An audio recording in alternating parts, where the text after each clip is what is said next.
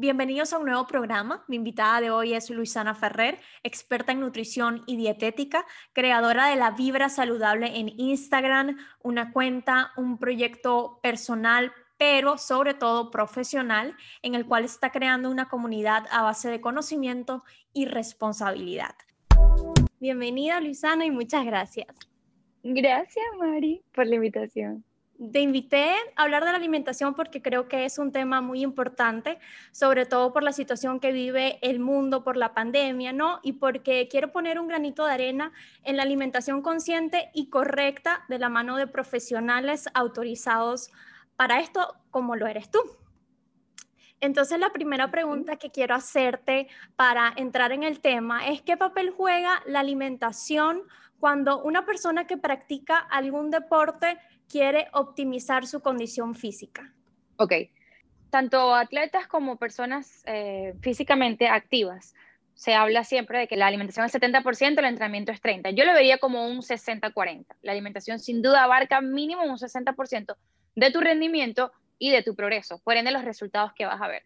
Porque como vemos la alimentación es, es la energía, es la gasolina, ¿ok?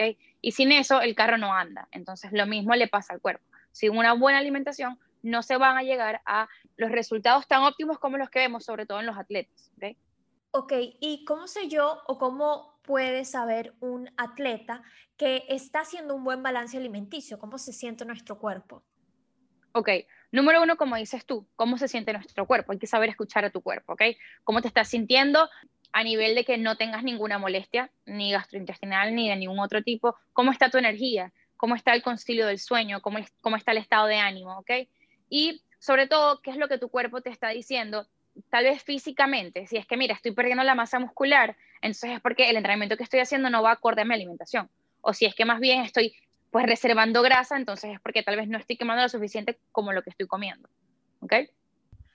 Fíjate, y otra pregunta que quisiera hacerte va referente a esos niños o jóvenes que son prospectos, es decir, que tienen miras a carreras deportivas. Y son potencial. Sí, exacto, son potencial. ¿Y cómo se les introduce a ellos esa relación sana y consciente con la alimentación? Porque quiero poner un ejemplo que hace algunos meses un deportista, un futbolista, dijo que no sabía si su hijo iba a ser un buen futbolista porque a veces comía papas fritas y tomaba Coca-Cola. Y a ver, no lo dijo serio ni de mala manera, se generaron hasta ciertas risas, pero tú sabes que las personas, el público Internet es muy susceptible y por supuesto se generaron críticas. Entonces, yo quisiera saber cuál es ese nivel de exigencia y cuando digo exigencia no lo digo en un término positivo o negativo, porque creo que la exigencia en algún punto es buena, entonces, ¿cuál es ese nivel de exigencia para esos niños o jóvenes con respecto a su alimentación? Ok, esta pregunta me encanta porque nos vamos a lo que me gusta mucho fomentar y es la relación con la alimentación. En el momento de la infancia y la adolescencia es en el momento donde somos más vulnerables, entonces más nos afecta tal vez la opinión o el comentario de la otra persona. ¿okay? Es verdad, los atletas, eh, sobre todo como tú dices, los que son prospectos, que que pues, se toman desde pequeños para entrenarlos, para que en un futuro eh, logren los objetivos que se buscan con él.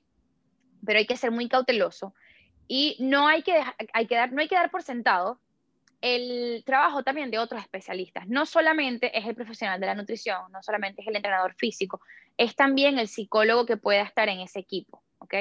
Porque es como tú dices, eh, tal vez era, generó un chiste el tema del papá con las papas fritas y con el refresco, pero tal vez en el niño no.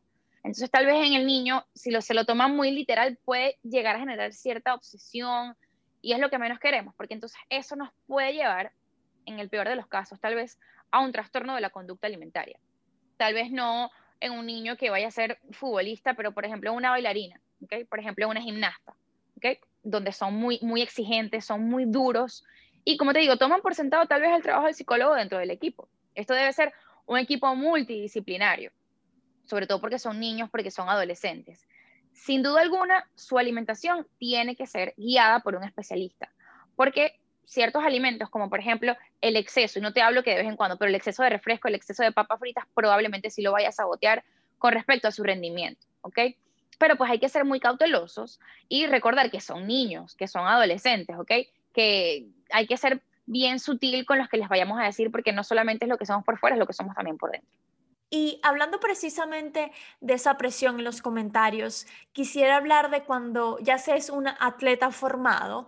Luisana, ¿cómo se maneja esa situación de estrés más alimentación? Porque, por ejemplo, venimos de una pandemia y no me parece anormal que las personas no lleguen en su mejor condición física. Y siento que puede pasar en cualquier momento de nuestra vida. A veces perdemos el hilo y no estamos en nuestro mejor nivel físico o de alimentación. Entonces, ¿cómo se maneja esta situación? Sí, sin duda alguna lo primero que hay que hacer es sentarse en, en lo que es la realidad, ¿no? Sin, como te digo, venimos de una pandemia, estamos todavía en la pandemia donde se nos cambió la vida en 180 grados, ¿ok? Y probablemente hayamos perdido la condición, sobre todo, por ejemplo, los, los atletas de, de sala de musculatura, ¿ok? Los gimnasios fue lo primero que cerró. Entonces, tal vez su eh, entrenamiento en casa no era igual que en el gimnasio como tal. Se perdieron las condiciones, sí. Pero, por ejemplo, en esos casos, recordemos que el músculo tiene memoria, ¿ok? Se puede volver a, conseguir esa condición, pero hay que ser bien pacientes y hay que ser bien realistas que, que, en la pandemia no fue el mejor momento para el entrenamiento. No soy experta de verdad en, en deportes como tal, pero te pongo el ejemplo del fútbol, ¿ok?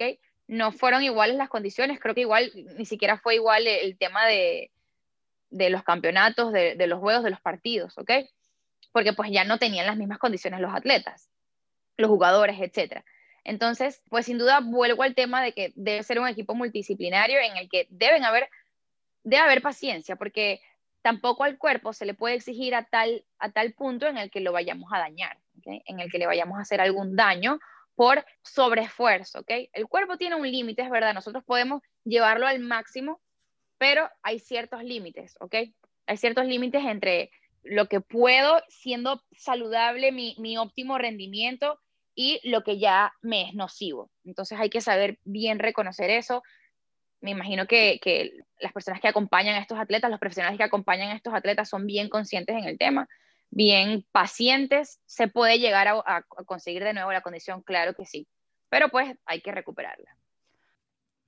Y por lo menos personas como tú o como yo que entrenamos, igualmente nos vimos forzados a parar y bueno, sé que no se pueden hacer recomendaciones genéricas porque como ustedes siempre dicen, somos personas distintas y tenemos distintos requerimientos, pero ¿cuáles son los alimentos esenciales para reactivarnos? Ok, bueno, sí, sin duda alguna, eh, en la cuarentena hubo unos que tambalearon, hubo otros que más bien les dio el tiempo para, bueno, no, ahora sí es mi momento de que ahora tengo el tiempo para hacer todo el meal prep, ahora me voy a poner las pilas porque el tiempo que antes no tenía para hacer todas las preparaciones y para entrenar, etcétera, ahora sí lo voy a hacer. Muchas personas tomaron esa actitud. Otras, en cambio, pues estuvieron tan desmotivadas y es tan normal. Eh, somos humanos, porque tenemos demasiadas emociones revueltas por este tema de que nos, nos cambiaron por completo la vida. Eh, y sí es verdad, hay muchos que, que tal vez incluso perdieron esfuerzo que, que ya venían de, hace tiempo, porque hasta en el ocio tendieron a comer más comida chatarra, más comida rápida. Entonces el tema aquí es, como le digo a mis asesorados siempre, vuelvan al foco. No ha pasado nada, ya lo que tienes es lo que está aquí, solamente te queda mejorar, ¿ok?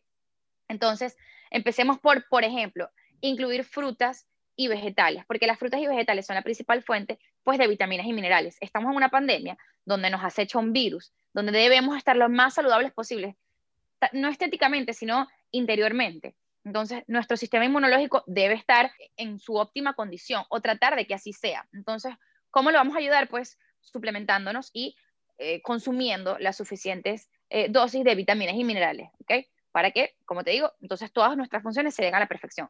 Frutas y vegetales, sobre todo enteras, es importantísimo incluir por lo menos unas dos, tres piezas de fruta, y estoy hablando muy por lo bajito, y vegetales igual, por lo menos unas, unas cuatro dosis de vegetales al día, ¿ok? Las proteínas, importantísimo lo que es eh, huevo, pollo, carne, pescado, em, sobre todo magras, ¿ok? No tanto con piel, no tanto con grasa, incluir los carbos de la fuente más natural posible, cereales, tubérculos, almidones, una papa, una batata, el plátano, arroz, ¿ok? Eh, quinoa, couscous, pasta. Si las fuentes pueden ser integrales, genial, porque vamos a estar aparte aportando fibra, ¿ok? La fibra no solamente va a, promover o a proveer más saciedad, sino que también va a enlentecer ese impacto glicémico de ese alimento, de ese carbohidrato. Bueno, como ya les digo, eh, fibra, vegetales, frutas, proteínas de, de alto valor biológico, de gran calidad, hidratarnos. Es importantísimo el tema de la hidratación y es lo que más nos cuesta al parecer. Lo ideal es que el mínimo sean dos litros de agua al día. No es que es la meta, no, ese es el mínimo en realidad. El conseguir el sueño, el sueño como tal, es importantísimo. En, el sueño se van, a se van a regenerar células, se va a, dar la máxima, el máximo crecimiento de músculo, ¿ok? Por tema hormonal, etcétera. Y pues siempre asesorarte con un profesional es lo, lo primordial, como tú bien lo dijiste al principio, cada quien tiene requerimientos diferentes, mira, depende de tu edad, depende de tu peso, depende de tu estatura, depende de tu actividad física, tu actividad diaria, tu condición de salud en ese momento, de muchísimas cosas que, bueno, lo que le sirva al otro tal vez no me sirva a mí, pero en líneas generales, pues evitar obviamente las comidas chatarras, evitar las frituras, evitar los azúcares refinados, evitar las gaseosas, evitar el alcohol. Y, cuando tú dices evitarlo, ¿es quitarlo completamente cuando alguien tiene un objetivo alimenticio o cómo se, se maneja eso? Porque la gente me imagino, o bueno, esto tú lo sabes, como profesional no quieres hacerlo sufrir. Ok, depende mucho, es, ahí sí entro mucho en la individualización. Depende si la persona tiene una condición especial, por ejemplo, no, es lo mismo un diabético que un individuo totalmente sano, ¿ok? O no es lo mismo un paciente renal que un paciente hepático. Entonces, es muy importante aquí el tema de la individualización. En individuo sano no hay que eliminar de golpe ningún alimento, hay que reducirlo, llevarlo al mínimo. Por ejemplo, eh, tal vez un trago de alcohol eh, una vez a la semana, ¿ok? Si lo puedes hacer menos, mejor. Em, como le digo a mis asesorados, date un gusto a la semana si estás entrenando, si estás haciendo ejercicio, si, el resto de los días, porque lo que va a importar en realidad y lo que va a, contar es lo que haces la mayoría del tiempo, no lo que haces una sola vez. Entonces, date tu gusto, no hay problema, porque lo que menos quiero también es afectar la relación con la alimentación. No hay alimento veneno, no hay alimento enemigo y hay algo que siempre repito, el único veneno que usted puede ingerir es si se toma el cloro con el que limpia el baño. De resto, ningún alimento es veneno. Todo en su justa medida está permitido. Obviamente, hay opciones mejores que otras, lo que debemos es saber identificar y escoger. Luisana, ¿y por qué viene un estancamiento? ¿Por qué pasan los estancamientos cuando uno tiene un proceso y llega y, y uno se para? Puede ser por varias cosas. Número uno, puede ser que algo te esté saboteando, que no lo sabes, pero tal vez y, me ha pasado, no, mire, es que yo le estaba incluyendo esto porque no tenía tal cosa, pero sucede que esa cosa tenía siete, calor, siete, calor, siete veces más las calorías de la otra que está sustituyendo y la persona no lo sabía. Entonces, por ahí puede venir el estancamiento. También puede ser que entonces le bajamos intensidad a la actividad física, que antes veníamos, pero estábamos comiendo igual. Entonces, nos estamos manteniendo en vez de bajar si es lo que queremos. Puede ser también que hay que probar nuevas estrategias. Tal vez eh, la persona esté teniendo eh, una intolerancia a algún alimento y no lo ha detectado, entonces eh, eh, está reteniendo, está, está inflamado, está hinchado y es por alguna intolerancia. Entonces, ahí hay que indagar bastante, es importantísimo y siempre se los digo a los asesorados, el plan se debe cambiar mínimo una vez al mes. Hay que cambiar el plan porque a medida que cambia el peso, a medida que cambia pues la actividad física, la actividad diaria, el requerimiento también va cambiando. Y eso hay que irlo siempre adecuando. ¿Para qué? No solamente para cambiarte el menú y que no te aburra, sino para evitar estancamiento, para evitar efecto rebote, para evitar pérdida de la masa muscular, que también es importante. Hasta llegar al mantenimiento. Cuando ya la persona está en mantenimiento, probable, lo más probable es que ya haya adoptado eso como un estilo de vida. Y cuando hablas de masa muscular, tengo una pregunta acá que se me acaba de ocurrir y es, ¿una persona vegana o vegetariana puede de la misma forma aumentar su, masa muscular como una persona que come normalmente? Sí, sí puede. Es más difícil, ¿ok? Énfasis, es más difícil, pero no es imposible. Importantísimo en individuo vegano que de verdad tenga un buen asesoramiento en su alimentación. ¿Por qué? Los veganos, ya sabemos, bueno, no, no comen nada de origen animal, todo es origen vegetal. Y los alimentos de origen vegetal, sobre todo, por ejemplo, los granos, son proteínas complementarias. Las proteínas eh, de origen vegetal son proteínas complementarias, es decir, no son completas. Deben complementarse con otra, es decir, eh, con otra para que, para que tengan el mismo perfil de aminoácidos como lo tendría un, pollo o una carne. O sea, yo tengo un alimento eh, de origen vegetal. Su proteína es complementaria porque no tiene todos los aminoácidos, ¿ok? No tiene todos los aminoácidos esenciales. Hay dos tipos de aminoácidos, vamos a darte aquí toda la clase. Hay dos tipos de aminoácidos, aminoácidos esenciales, aminoácidos no esenciales. Los no esenciales tu, cuerpo los sintetiza. Los esenciales los necesitas adquirir por medio de la dieta porque el, cuerpo no los sintetiza. Entonces, ¿qué pasa con, con eh, los alimentos de origen vegetal? Que están, tienen, tienen aminoácidos limitantes, es decir, que hay unos que les falta. Por eso debo complementarlos con otras para que su perfil de aminoácidos tenga todos los aminoácidos esenciales. Es decir, por ejemplo, eh, arroz y lentejas. Los aminoácidos limitantes de uno los tiene el otro. Por lo, por lo tanto, al yo unirlos, tengo, la, tengo una proteína del mismo valor biológico que una proteína de origen animal. Tengo más carga, más carga de carbohidratos, ¿ok? Que obviamente una proteína de origen animal que no tiene.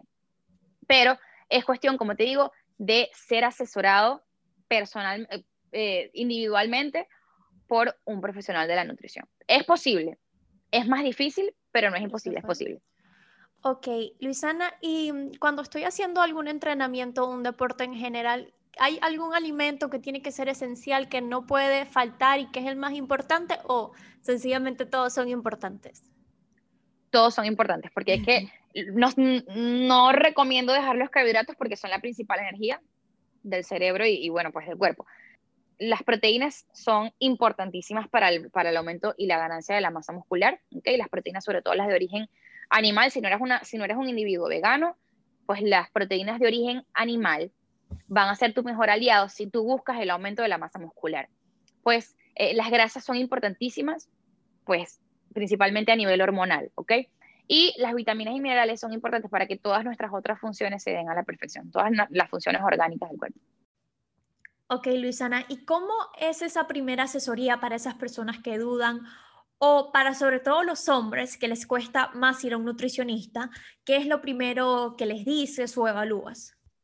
bueno, por ejemplo, en el tema de los hombres, en el caso de los hombres normalmente vienen arrastrados, o por su pareja, o por un familiar, o porque de verdad dijeron, no, ya, necesito la ayuda, pero en, extremo, pues. Pero, eh, pues yo me baso mucho en, el individuo en su totalidad, no solamente en, mira, ¿qué te gusta comer y cuánto pesas y cuánto mides? No. Luego que se finiquita el, proceso, pues, de la asesoría, eh, se agenda, etcétera, la persona recibe, bueno, en este momento estoy en modalidad online, ¿ok? eh, tema pandemia, etc.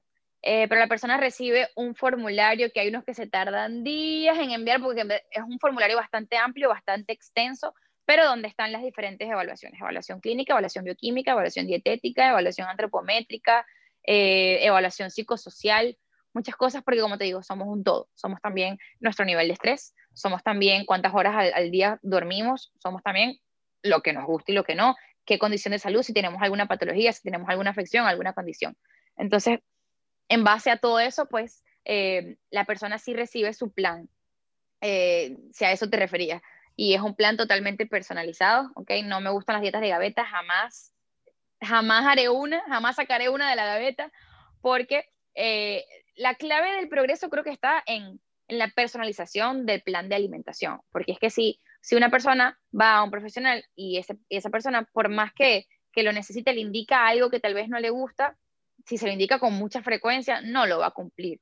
Y la idea es que la persona adopte hábitos. Eh, la idea es que yo esté siempre en, el momento de las dudas, en el momento de, que me surgió esto que no lo tengo porque lo sustituyo para que vayamos aprendiendo en el proceso.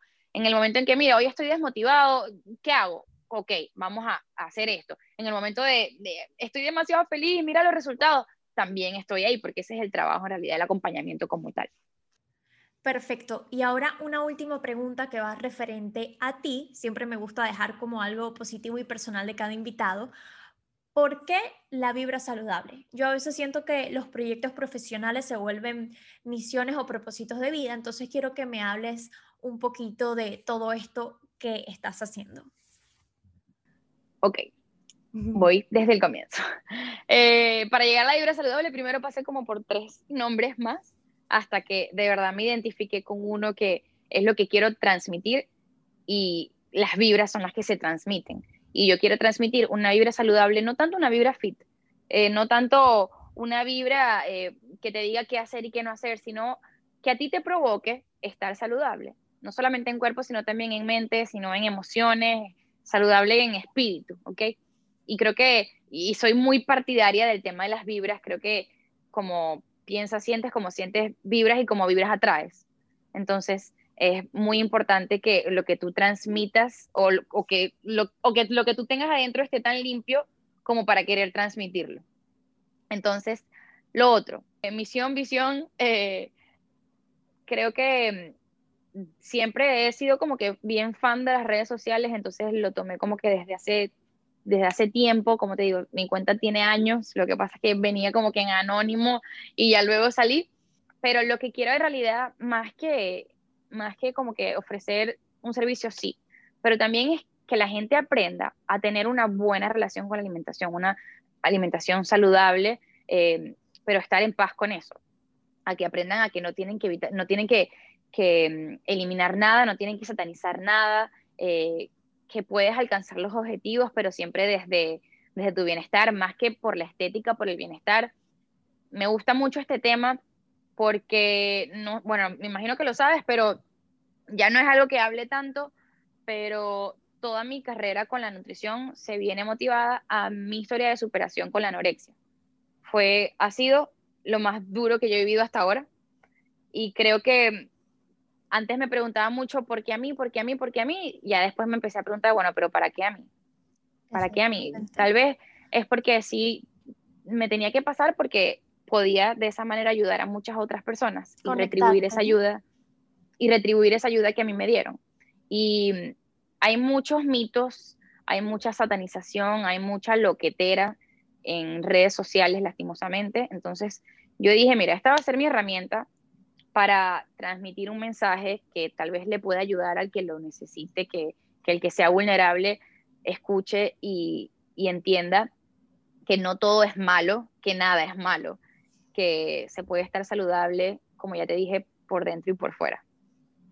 Buenísimo, me encanta. Muchas gracias, Luis, y muchas gracias por todo el conocimiento que nos brindaste y por aceptar esta invitación. Gracias a ti. Gracias a ti y bueno, gracias a todos ustedes por haber llegado hasta aquí. Nos vemos en el próximo programa. Gracias. Un beso.